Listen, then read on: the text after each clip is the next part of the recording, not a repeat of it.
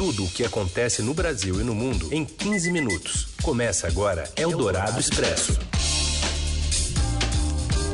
Olá, tudo bem? Bem-vindo, bem-vinda. Começa aqui uma nova edição do Eldorado Expresso, a edição desta quarta-feira, que atualiza todas as notícias importantes do dia, bem na hora do seu almoço.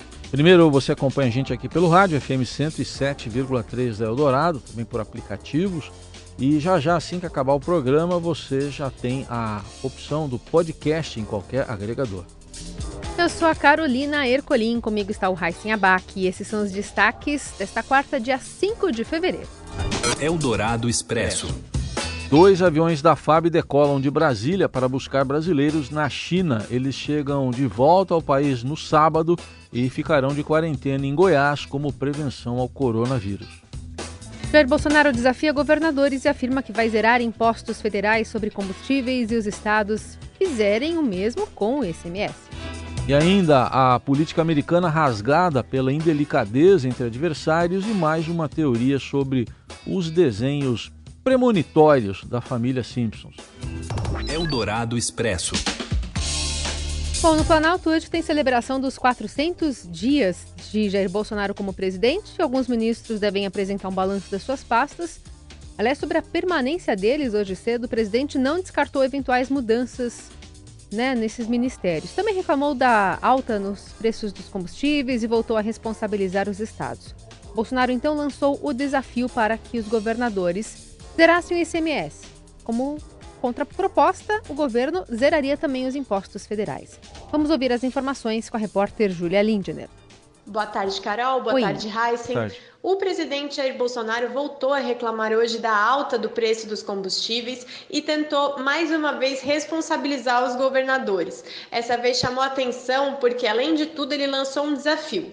Enquanto os governadores cobram ele, essa semana pediram para que ele baixe os tributos federais do combustível, ele disse que, caso eles queiram zerar o ICMS, ele zera também impostos federais. Problema nós temos, olha o problema que eu estou tendo com combustível. Pelo menos a população já começou a ver que de quem é a responsabilidade. Não estou brigando com o governador.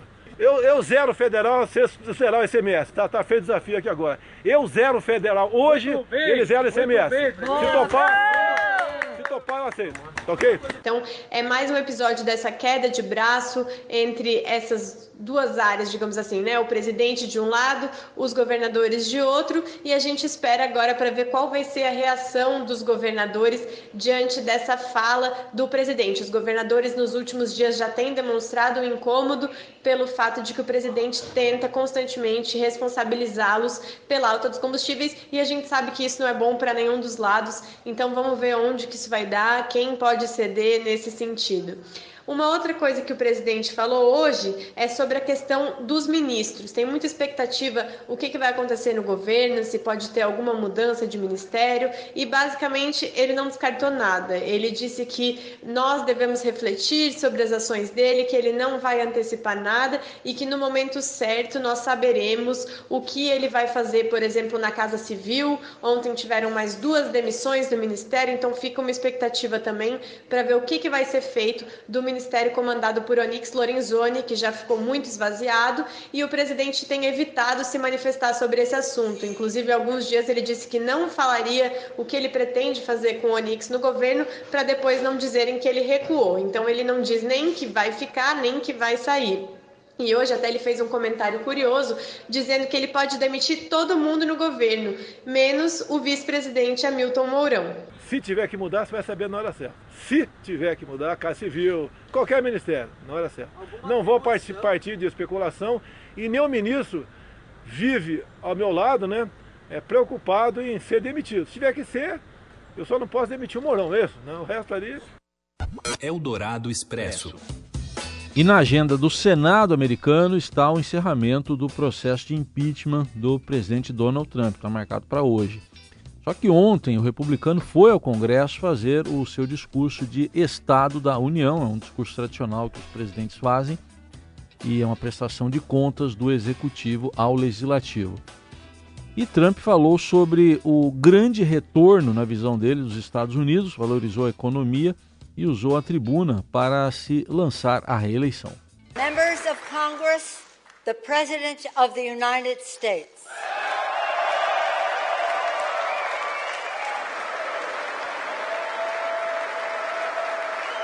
We're advancing with unbridled optimism and lifting our citizens of every race, color, religion, and creed very, very high.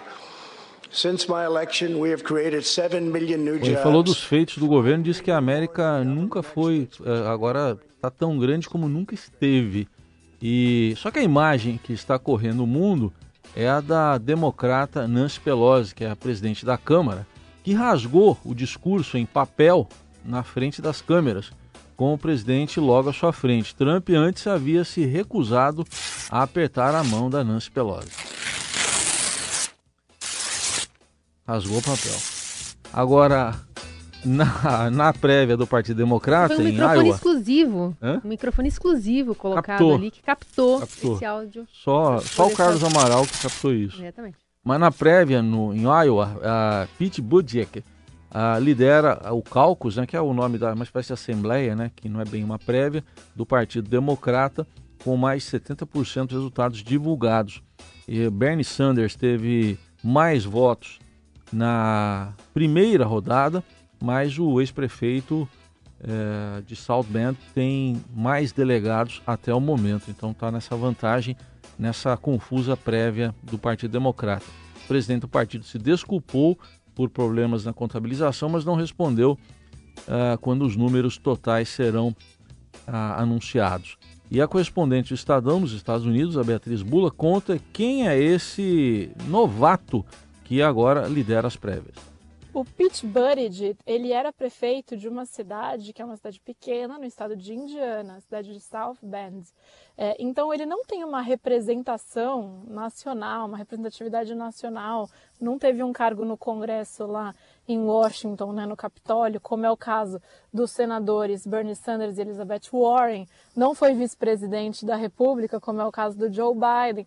Ele não é conhecido nacionalmente, mas ele começou a ganhar atração no final do ano passado, quando ele pontuou muito bem nas pesquisas eleitorais, justamente de Iowa. Ele estava aparecendo no primeiro lugar, mas nos últimos meses a campanha dele perdeu um pouco de força e aí ele voltou a ficar ali em segundo lugar, mas depois de dois candidatos que estavam empatados, que era o Joe Biden e o Bernie Sanders. Então, em tese, um terceiro, digamos assim, os dois disputariam pelo primeiro lugar, o Biden e o Sanders, e o Pete Buttigieg vinha logo depois. E agora, com esses 62% das urnas apuradas, o que a gente vê é essa margem é, aí um pouquinho mais favorável para o Pete, mas vale lembrar que tudo pode mudar quando o resultado final estiver computado, né? Ainda está longe de chegar no momento que esse resultado ele é conclusivo. É, mas ele, e ele também está, é, de certa forma, empatado com o Sanders, porque apesar dele estar tá um pouquinho na frente do Bernie Sanders em, porcenta, em porcentagem em números absolutos, é, pela quantidade de votos ali recebidos, cada um dos dois teria direito ao mesmo número de delegados na convenção do partido. Para explicar um pouquinho, os, as prévias definem, na verdade, quantos delegados cada candidato vai ter nessa convenção partidária. E aí esses delegados eles votam é, em julho, né, na convenção, para confirmar o nome que vai ser nomeado candidato para disputar a presidência da República, no caso desse ano de 2020, para disputar contra o presidente Donald Trump. Eldorado Expresso. E dois aviões da Força Aérea Brasileira já estão a caminho da China para buscar os brasileiros que estão em Wuhan. As informações vêm com Felipe Frazão.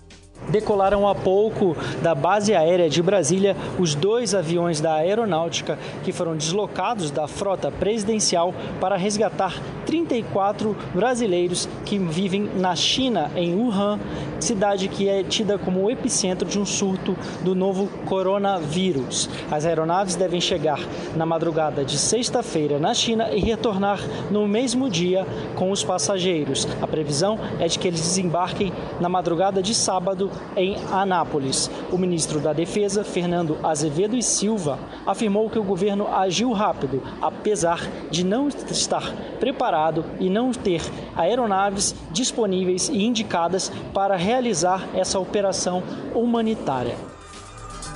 E a OMS estimou que os custos para combater a epidemia de novo coronavírus chegam a 675 milhões de dólares. O valor é destinado para as operações internacionais de combate à doença para o fortalecimento dos sistemas regionais de saúde. Agora também, então, foi anunciado esse plano global contra o coronavírus, previsto para durar três meses, custando esses 675 milhões de dólares. A gente ainda tem outras informações, porque, segundo a coluna do Estadão, aqui no Brasil, os ministérios envolvidos na operação de resgate dos brasileiros estão preocupados em saber de onde sairá o dinheiro para custear essa operação, né? Fora, portanto, esse valor da OMS. Segundo estimativas, o gasto, que com, inclui desde o combustível à quarentena em Anápolis, deve ficar no máximo em torno de 10 milhões de reais. Eldorado Expresso.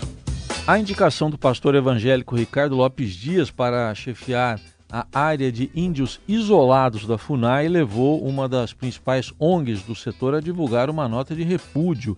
Dias já atuou como missionário, evangelizando índios na região da terra indígena, Vale do, Java, do Javari, no Amazonas, uma das maiores terras indígenas demarcadas do país e que concentra o um maior número de registros de povos indígenas isolados em todo o mundo. Se tem mais detalhes, direto de Brasília com o repórter André Borges.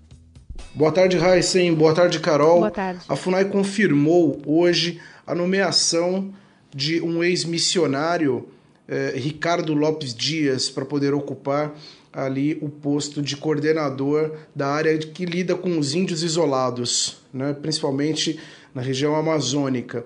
É uma nomeação polêmica que há vários dias aí via sendo é, já cogitada é, e que enfrentou todo tipo de resistência de diversos órgãos, organizações ambientais, sociais, até os próprios servidores dessa área da FUNAI é, estavam aí com uma posição muito crítica né, em relação à indicação deste coordenador, porque ele já atuou é, numa área é, como missionário e que tinha a função de evangelizar os índios na região amazônica. Né?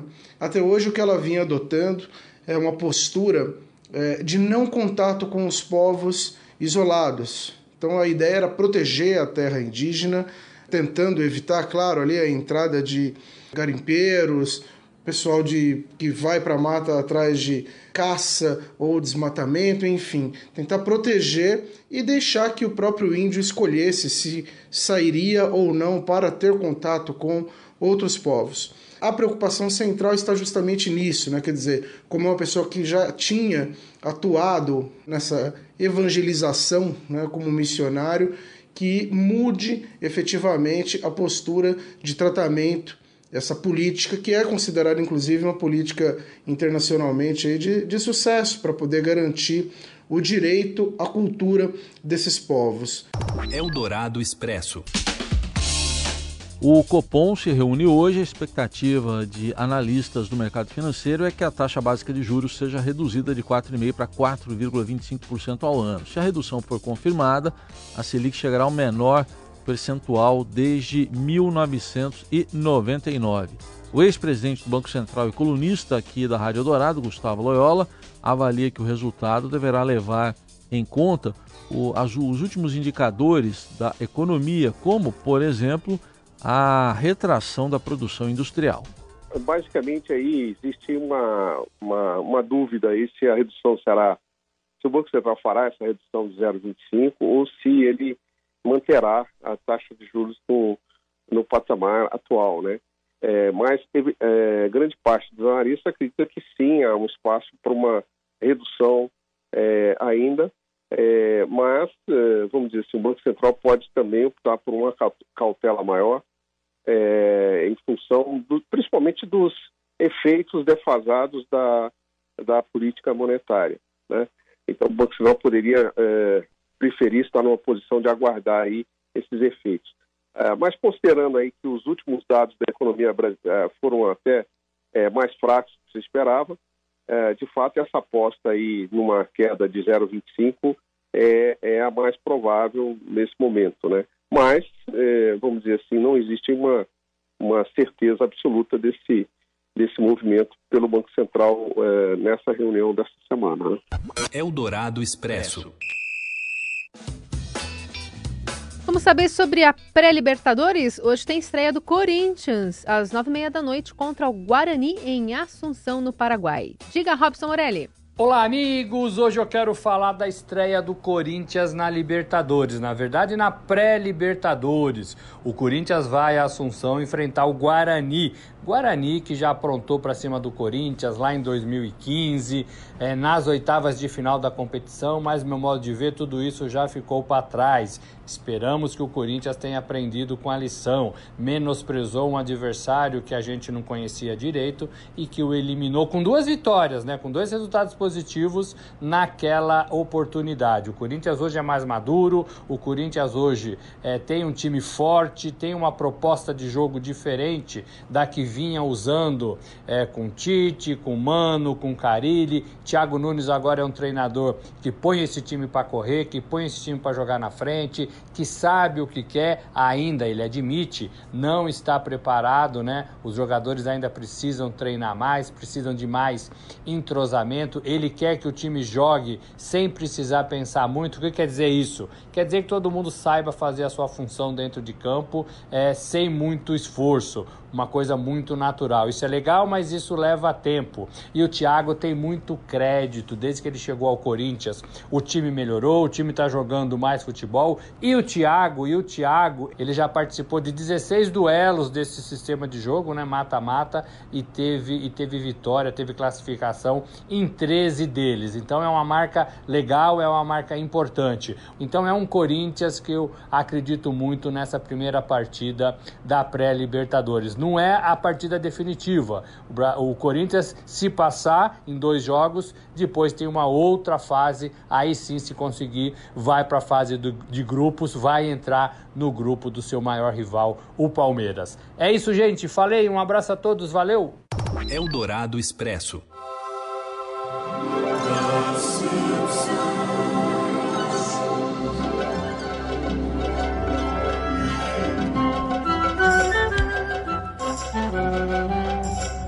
Vamos lá, imaginando Homer chegando em casa, o seriado Os Simpsons ficou conhecido na internet por conseguir prever o futuro em seus episódios, com pessoas comparando cenas da animação a eventos reais.